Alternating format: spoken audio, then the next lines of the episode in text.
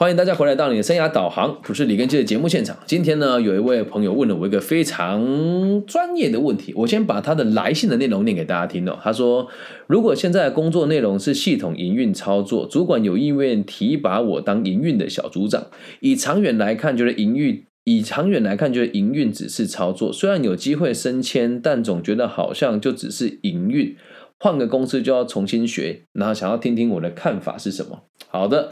那我觉得这个每一个年轻人面对要升迁的管道的时候，都会有一样的想法哦。嗯，也不能说眼高手低或是好高骛远了哦。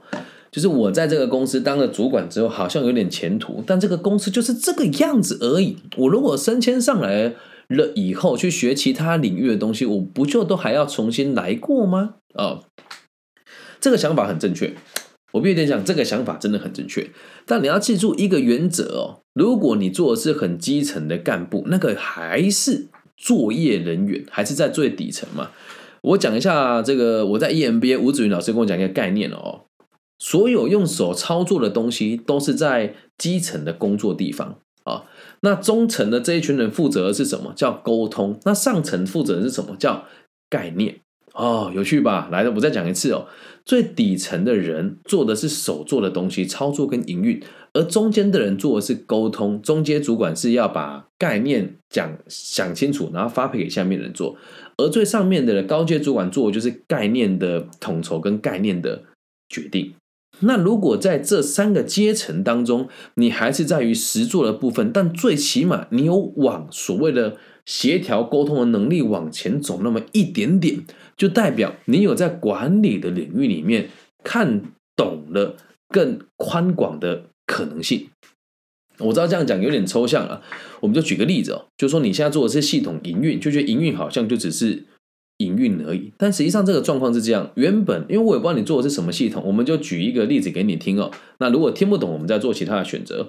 假设你是在你的公司是在做麻将桌。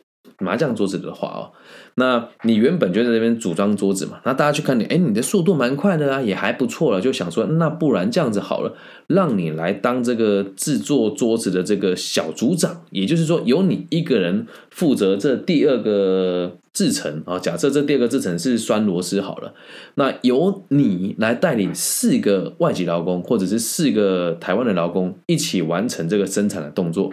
这时候你会说，哎。我学的好像有点用，但好像又没什么用。你到这一届就会知道，哦，原来我以前做的生产有一个人在控管我的生产逻辑。那如果你在这个部门做的又还不错的时候，说，哎，既然你做这个还可以的话，那要不要把你升上来当品保？哦，什么叫品保呢？就是我把东西做好了之后，最后一关要有一个人来验收，哎，这个东西可以的，没问题的，出货，这个叫做品保。那你升上来当品保之后，你的你的。你的工作就更接近于这个所谓的沟通与协调。那我怎么讲沟通与协调呢？上面的人说我这个桌子每个地方都要九十度，然后每个底都要有一个后流，然后下面都还有个塑胶护套。假设啦，那你做完之后就要跟下面的人讲说，我们的生产该怎么做，最后交到我手上就要长成这个样子。那这个技能你学会了之后，表面上你学的是只有了解麻将桌怎么制作。但是呢，实际上哦，你了解的不是只有这个，是你已经开始能够理解商业的基础模式，得经过层层的剥削、挂号、合作，理解吗？那你假设做到这个地步，我已经做到屏保了，跟我已经做到小组长了，跟我已经在现场工作一阵子了，你用这三个不同的身份去找工作的时候，你说有没有落差？落差可大了。这样能理解吗？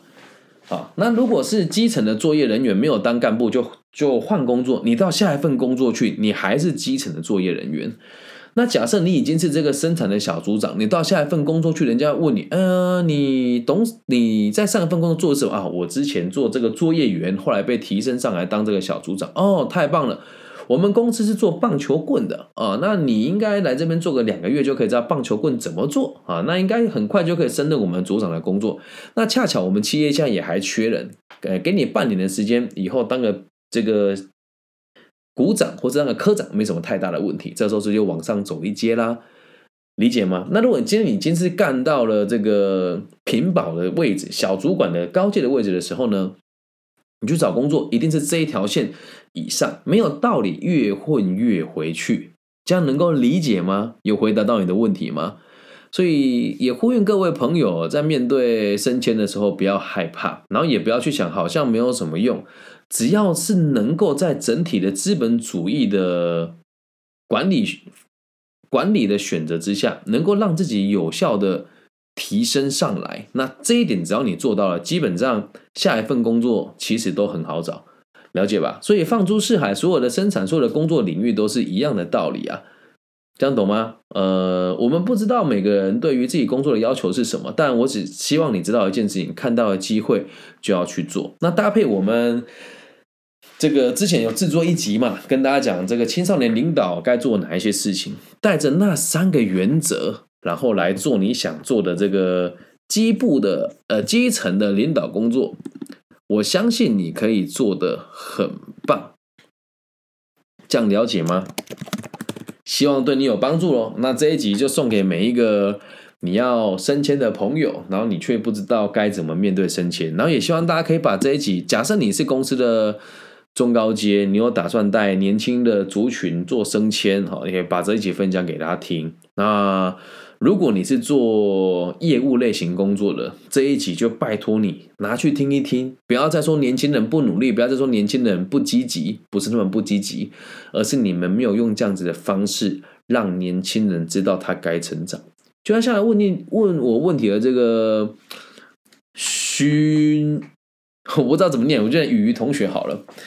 你的公司如果有一个主管，或者是你们的教育训练有有有我这样子的角色出现的话，那企业会变得稳定很多啊。那像我们这个在台湾的餐饮业主管小蔡老师也说，完全切合实际状况。哎，谢谢小鱼，对小鱼同学，就你们两个如果未来都是在自己的领域担任主管，那我觉得这一集就蛮值得你们听的，也很值得等你们到我这个年纪的时候，把一样这个道理告诉你，你想要升迁的那一个。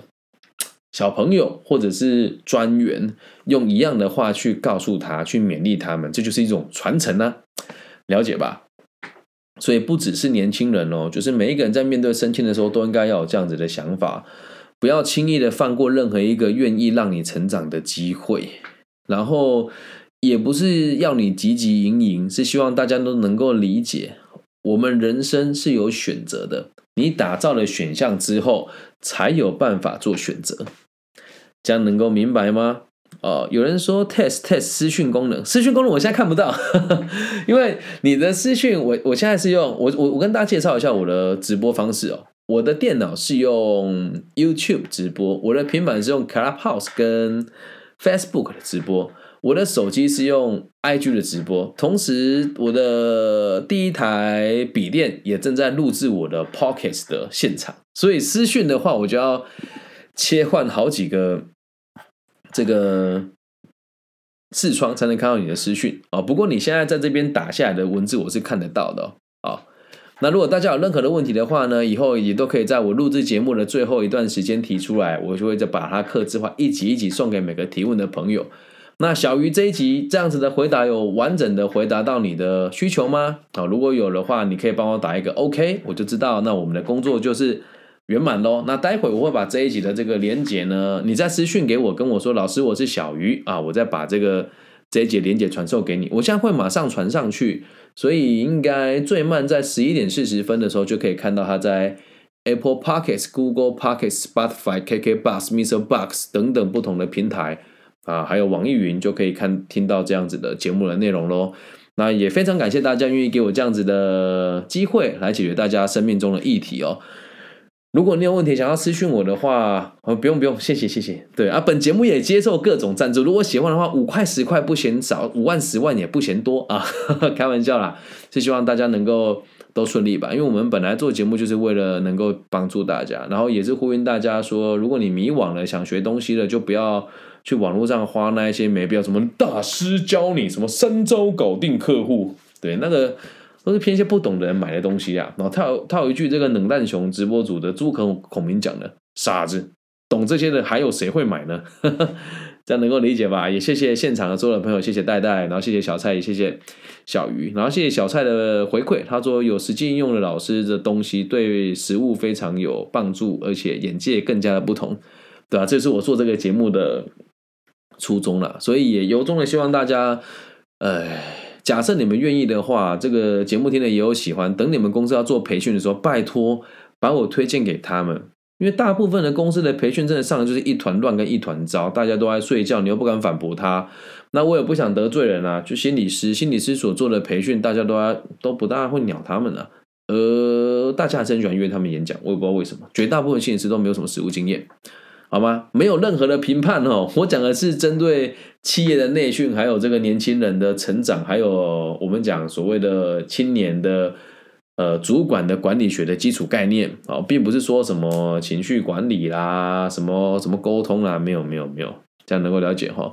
所以如果大家喜欢的话，可以帮大家可以帮我分享我的节目跟直播啊。如果你在看直播的话，就帮我分享到你 IG 的这个现实动态。那 Facebook 嗯看的人不多了。那今天谢谢戴戴的到来，因为戴戴是我前几天在青年之亚发展中心演讲之后的来宾，然后他跟我讲说他想要做自媒体，我就邀请他来看我的直播，让他理解一下我是怎么做的。那最后也希望大家如果可以的话，可以分享我的节目，因为最近的流量好像有点卡住了。现在我的累积重复下载数是二十五万，不累积是十五万。然后我的 YouTube 的订阅人数目前是四百人。那也希望大家可以多多的支持与爱护啦啊！是希望我们的节目可以帮助到更多人。好，以上就是这期全部的内容了。我爱你们，有问题的话私信我我都回复你的。我的微信号是 B 五幺五二零零幺。其他地方的朋友呢，只要你透过 Facebook、IG、Instagram、YouTube 私信我，我都会回复的。拜拜。